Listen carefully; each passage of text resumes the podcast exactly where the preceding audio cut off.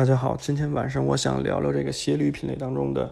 皮鞋、靴子类产品。呃，对于这些，我个人的一些理解、想法跟一些观点，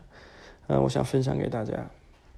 嗯，主要聊主要聊两个东西，一个是这个我看到了一些误区、一些观点，我觉得不太严谨，所以我一条一条摘出来，简单分析一下，就是看看它是谬论。还是没有错的，就大家可以自行评判。然后第二，第二个是我想分享一下我自己的一些观点，对于挑选一双呃一双适合自己的鞋子，就什么样的因素排在前面，就是参考因素排在前面，什么样的因素要素排在后面。啊，我怎么挑选一双好的这个适合自己的鞋子，这是第二件事。然后就是细说一点，就是说如何能够避免一些挑选鞋子的时候，靴子类的产品、鞋呃皮鞋类的产品，呃可以规避掉的一些问题，就是要注意的问题。对，那咱们先说第一个事儿。那第一个事儿就是说，把一些误区摘出来，简单简单分析一下。呃，第一个误区，我我听到的、看到的，比较多人探讨的，就是他说只有 Cordovan 的马臀皮才算马臀皮。其他都不叫马臀皮，或者大家理解的马臀皮的定义就是 Cordovan 那种油亮油亮的、特别轻盈、特别特别坚韧的那种的啊，马臀皮。那么这个是不太对的一个观点。我给你们举一个什么例子？就是说你肚脐眼上面的周边的周围的肉，算不算你肚子上面的皮？呃，就是肚脐眼周边的这个皮呀，算不算你肚子上面的皮？那肚子上面的皮算不算你人皮？人身上的皮啊，就是这个道理。Cordovan 是马臀皮当中的一种。呃，对于呃选选这个材料来说，划定的更细一点，然后鞣制工艺也比较特殊，它做出来的这个皮革 Cordovan 的皮革会相对来说轻盈致密，而且这个油亮油亮的。它它是马臀皮当中比较适合做 dress shoes。我个人观点啊，比较适合做正装鞋的这么的一个皮革，但不能说马臀皮就只是 Cordovan，这个是完全不对的一种观点。就是而且不是 Cordovan 的马臀皮就是最好的马臀皮，它不同的皮子，呃，放在不同的产品上面，它表达的东西是不一样的。就像我刚才说的似的，我认为 Cordovan 的这个马臀皮比较适合做正装的鞋，它拿来做传统的工装鞋就不太合适。就它做出来的效果也不一定那么好，这个大家自行自行判断啊。这个是我说的第一个观点啊。第二个我看到的一个普遍的误呃误区是什么呀？就认为马皮要好于鹿皮，要好于牛皮，就是对牛皮、羊皮，大家就觉得马皮是最好的，其次是鹿皮，其次是羊皮。其实皮革好坏分类没有这么分的，就是没有一个这么宽泛的一个概念。因为有的人造革就是人造的仿皮的材料，都要比 Cordovan 的马臀皮还要贵得多得多。就是你在想，如果你把马臀皮归为最高的等级，就是马皮是最好的，你认为那一些稀有的皮革、稀有的动物的皮子，或者是一些都不合法渠道，就是那种野生的动物的皮皮料，肯定要比马皮还要贵得多，还要稀少得多。那么其实不是这么分的，就没有一个没有一个定义，就说马皮的东西一定好于鹿皮的，一定好于牛皮的，嗯，这个是不对的一种观点。所以大多数人聊的说这个，哎，你的鞋，我的鞋马皮的就比你牛皮的要牛逼，这是完全错误的一个观点。就是你去，你你可能见识的还不够，就是见识的比较浅。嗯，你要去到伦敦，有一条街都是卖正装定制男鞋的。呃，起步价有的就两千英镑起，那有的甚至贵到十几万英镑做一双鞋，它可能也是牛皮做的。所以你理解我的这个点在哪儿吧？就是说不要把，呃，你脑子里很浅的一个皮革的一个好坏分类，就把它这么定定下来了，定死的了，就没有一个这个这个这个这个概念在。也不要说就觉得马皮的鞋就应该。比鹿皮的要贵，就应该比牛皮的要贵，也不是这样的。这个鞋子的价值也其实一定程度上面来讲是皮料决定的，但这个皮料绝不是分这个分的这么宽泛，分的这么大。然后第三个误区就是说，纯手工做的这个鞋，就一定比这个工业化生产做的这个鞋、鞋履、皮鞋、靴子要好。这个也是完全错误的观点，就是，呃，就是不是说纯手工就好好于这个半自动化，就是这个没法这么评论。就是举个例子啊，你看到优衣库的产品。它出的品控啊，严谨程度也好啊，这个这个商检这种等级也好，它的车工也好，好于市面上百分之九十五的这个所谓的打着复古旗号的一些品牌，所谓的高品质旗号的这些品牌，这些所谓复古的旗号的品牌，只不过用了链条车多一点儿，然后什么打打结机就打枣补强多一点儿，索克尔机器特殊一点儿，但是它的走线呀，它的整个的车工的评价来说。跟优衣库这样的大的这种工业化生产的，嗯，有巨型工厂给它做的这种概念的体量的这这这种的，嗯，是没法比的，是完全没法比的。我们能我们能看到，就是很有这种特别精品的好的这个手工业纯手工手工制鞋的这种匠人在呀，小团队在呀，做的很好的这个鞋履、皮鞋、靴子也好，但是。并不能一棍子拍死了，就说手工制鞋就比这个，呃，工业化生产的要好，或者就看手工业的鞋就看不起工业化生产的鞋，这也是不对的。然后再聊，咱们再聊这个关于茶芯儿，人家说，哎，有茶芯儿的这个皮子要好过没有茶芯儿的皮子，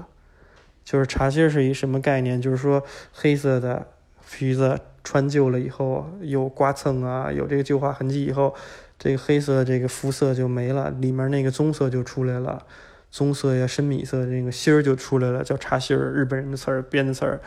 到中国现在就变成，哎，我买这个鞋，黑色鞋就得有茶芯儿，茶芯儿就是好，这也是完全错的一个观点。茶芯儿是一个什么概念？其实就是里面是棕色的这个皮料吧，外面染了一层黑色，然后黑色褪去了，这里面就出来了。就是它可能做了一个涂层也好，或者是手擦色也好，它其实没有什么可神秘的，就是只不过是一种一种颜色的定义吧。就是它没有说不能说 这黑色的皮革好像只有茶芯才叫好皮革，因为有的人评定老的 Red Wing 的靴子就是说，哎呀，这个有茶芯，这个老的 Red Wing 的什么 R 六八呀，呃呃呃，这个叫什么 PT 九幺啊，就要比现在的要好，呃，不是不是这么定义的，就是 PT 九幺。真正懂的人看的 PT 八三，人家看的是这个挂扣，是这个是看这五金件儿，都是看这些东西，不是看这个所谓的好像带着茶芯儿就就要就要好，就所以不要不要觉得茶芯儿是一个多神秘的东西，它是一个很普通的一个东西。如果喜欢你的黑鞋以后穿穿刮蹭了，或者是做穿旧了以后冒出点棕色，那你就买茶芯儿。你就想要一路黑到底，你就买纯黑的嘛，对吧？这个这个很简单的道理。啊，最后一个误区就是不要用价格或者是你这个鞋子的发售价格来衡量鞋子的好坏，这是完全错的一个观点。不是不是说你五千的鞋就好于三千的鞋，就好于一千的鞋，就你买到适合你自己的鞋子。你穿起来舒服的鞋子，然后穿起来你自己特别精神的这个鞋子就行了，就没有一个靠价值来判断、来衡量的这么一个标准，就是不是五千的就看不起一千的，或者说你五千穿的就比一千的要漂亮、要好看，啊，不是这样的，这是完全错误的。然后不要因为这个鞋子有一些花里胡哨的噱头，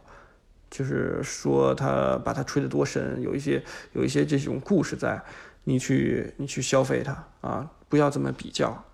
这是一些误区。我整理的一些简单的，因为还有好多，随便聊，怎么聊都能聊一大堆。但是今天不不说那么多啊，今天就简单说说。这是我之前整理的一些误区，我自己的一些想法跟理解。那么现在说说我我自己的观点，如何挑选一些一个适合自己的好一点的鞋靴，呃，就是要素的。要素的排序，就是我在我看来，你选择自己的选择买鞋，买这个皮鞋、买靴子，最重要的一点是它要好看，它要舒服，这两点是相同的，排在第一位的。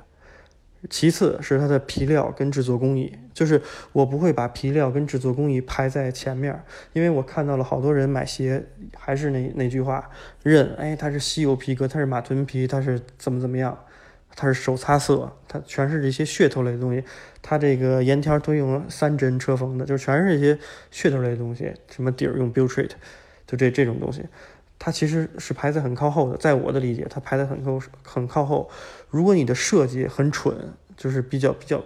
比较蠢啊，我们来讲，或者是这个这个设计本身就跟你不对路子，那么你他用他就是用鲨鱼皮做，也就是那么回事儿，你穿着也是会膈应，所以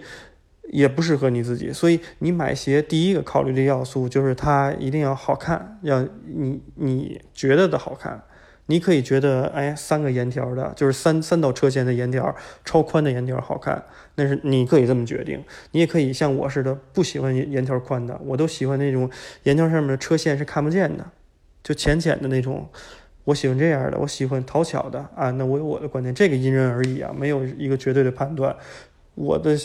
我想表达的是什么意思？就是说你在挑选鞋子，第一个最重要的就是它得好看。然后就是舒适度，也是牌子很重要。你要上脚穿它，要感受它，这个舒适度要比这个用什么皮料要要重要的多得多。包括你穿它，你感受它，呃，跟你脚面、脚背啊，跟你脚的脚型的贴合度，感受这个鞋楦、鞋型它带给你的这种这种感受。这个舒适度上面不只是脚底板的这种感受。嗯，我指的是整个的包裹性的这个感受，所以舒适度其实也是设计的一个一个一个叫什么平行概念，在我的理解来看，所以我把舒适度跟设计放在最重要的位置。其次，我觉得是这个皮料，皮料也不是说什么贵就买什么，而是这个皮料要根据你这个鞋子的设计，根据根据你鞋子这个用途来说，来选择适当的适合它的皮料，就比如说。你穿这个工程师靴，那你就不会用 Cordovan 的马臀皮做一双工程师靴，因为工程师靴就是让你去去造的，就是去去穿骑机车穿的。你要踢这个踩踏板，要要要要要踢，要要要造它，所以你用这个 Cordovan 的马臀皮做，那就不适合，那就找适合它的皮子。的适合工程师靴耐造抗造的皮子，有可能是 c o hide，就是高密度的小牛皮，也有可能是普通意义上的马皮，或者是厚一点的鹿皮，就是这这也是按按个人喜好。比如说你要是穿乐福鞋，那么那么一些柔软的，像 Keep Skin 小小牛肚皮啊，像这种胎牛皮啊，或者是呃这个翻毛皮啊，就适合。就是不同的鞋子，根据你这个你的这个款式来说，再考虑定你这个皮料，这是排在第三、第四这个位置。然后就是车线，就是皮料跟车线，我觉得排在一个相对，呃，叫什么靠后，肯定是在设计跟这个舒适度的之后考虑的。然后最后最后，它可能你觉得它有特点、有故事什么这些噱头类的东西。有一些小的东西感动到你，比如说他用的，呃，Cat's Paw，或者是 Butrit 的底儿是外底儿是 Dead Stock，它后跟儿的这个这个橡胶是 Dead Stock，你就喜欢这个 Dead Stock Stock 的东西，你就得要这个配置，就觉得这配置牛逼，那这些能感动你，你就选它。但是这个永远是在我这边是排在最后的。啊，那那么再再呃再细说，就是避免一些人买这个鞋踩雷。我再说一件事儿，就是说，当你在买这个鞋，如果这个鞋是一脚蹬的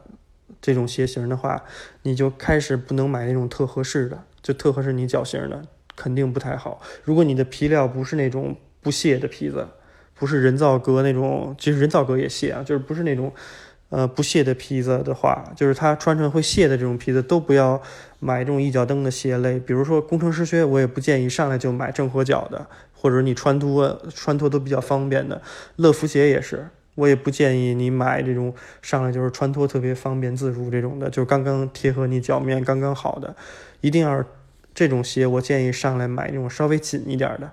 就是稍微有点卡脚的那种感觉，你穿着很很费劲，你能蹬进去，你能踩进去。像切尔西也是，你能踩进，你能蹬进去，脚在里面有那种稍微有点胀胀的那种感觉，但是又不是那么的说。没法，就是压的你都疼，就骨头都疼那种，肉都疼那种的，不是这种疼，只是你穿进去以后，哎，觉得胀胀的感觉。其实这样，在选择一脚蹬的这种鞋是是比较好的，因为过一段时间，过两周、过三周以后，随着皮子越来越呃发泄，就是越来越泄，那么你的脚的活动量在里面才是最舒服的。就这点大家注意就 OK 了。最后，我就希望大家买到的这个鞋子，因为当时在入手的时候，肯定都是特别激动、特别喜欢这个鞋子才入手的。但是我看到很多人就是穿到这个鞋子还没有，嗯，特别旧、特别好看的时候，就就觉得在某一个时间节点不喜欢就出出掉了，或者闲鱼就卖掉了。其实我觉得挺可惜的，因为我自己在穿鞋子头些年也是在碰到了。就是穿这个鞋，比如说半年、一年的一个时间节点上面，我就觉得这个鞋子怎么看怎么特别普通，就也是不想再穿了。但是后来可能是由于天气下雨下什么，又把这个东西再拿出来穿，哎，越穿越穿，过了那个劲儿以后，又越来越喜欢这个鞋，就自己买了这个鞋，就就庆幸当时没有说这个不要这个鞋或者不穿这个鞋了。就是我的一个理解啊，我个人有一个一个自己的一个总结，嗯，我喜欢看那个沿条的车线，嗯，如果这车线，比如说开始白色的车线，到有一天你这个车线都变黑了，跟这个中底的颜色都都揉在一起了，那这个鞋肯定就非常漂亮了。我一般都在等这个时间节点，就是在我这儿这个时间节点就是看这个车线沿条的这条车线。的颜色，它只要变得跟这个中底一样了，我的这个鞋就会特别漂亮，我就会一直穿一直穿。所以我基本上所有我穿过的靴子、皮鞋类的鞋、鞋靴类的，我都会一直穿，而且就是一直保留。这对于我来说，真的也像日记本一样，就记录我的生活。所以我嗯，最后最后吧，就希望珍惜你买到的这个东西，因为。都不是小钱，然后都是叫什么？你自己辛辛苦苦挣的钱也好，怎么也好，所以希望他们能长久的陪伴你们。就是尤其这个鞋子，它因为你每天把它踩在脚底下嘛，就是它会感知你，会助你走得更远。所以希望大家珍惜，就是让这个鞋子能够多陪伴你啊。OK，没有别的了。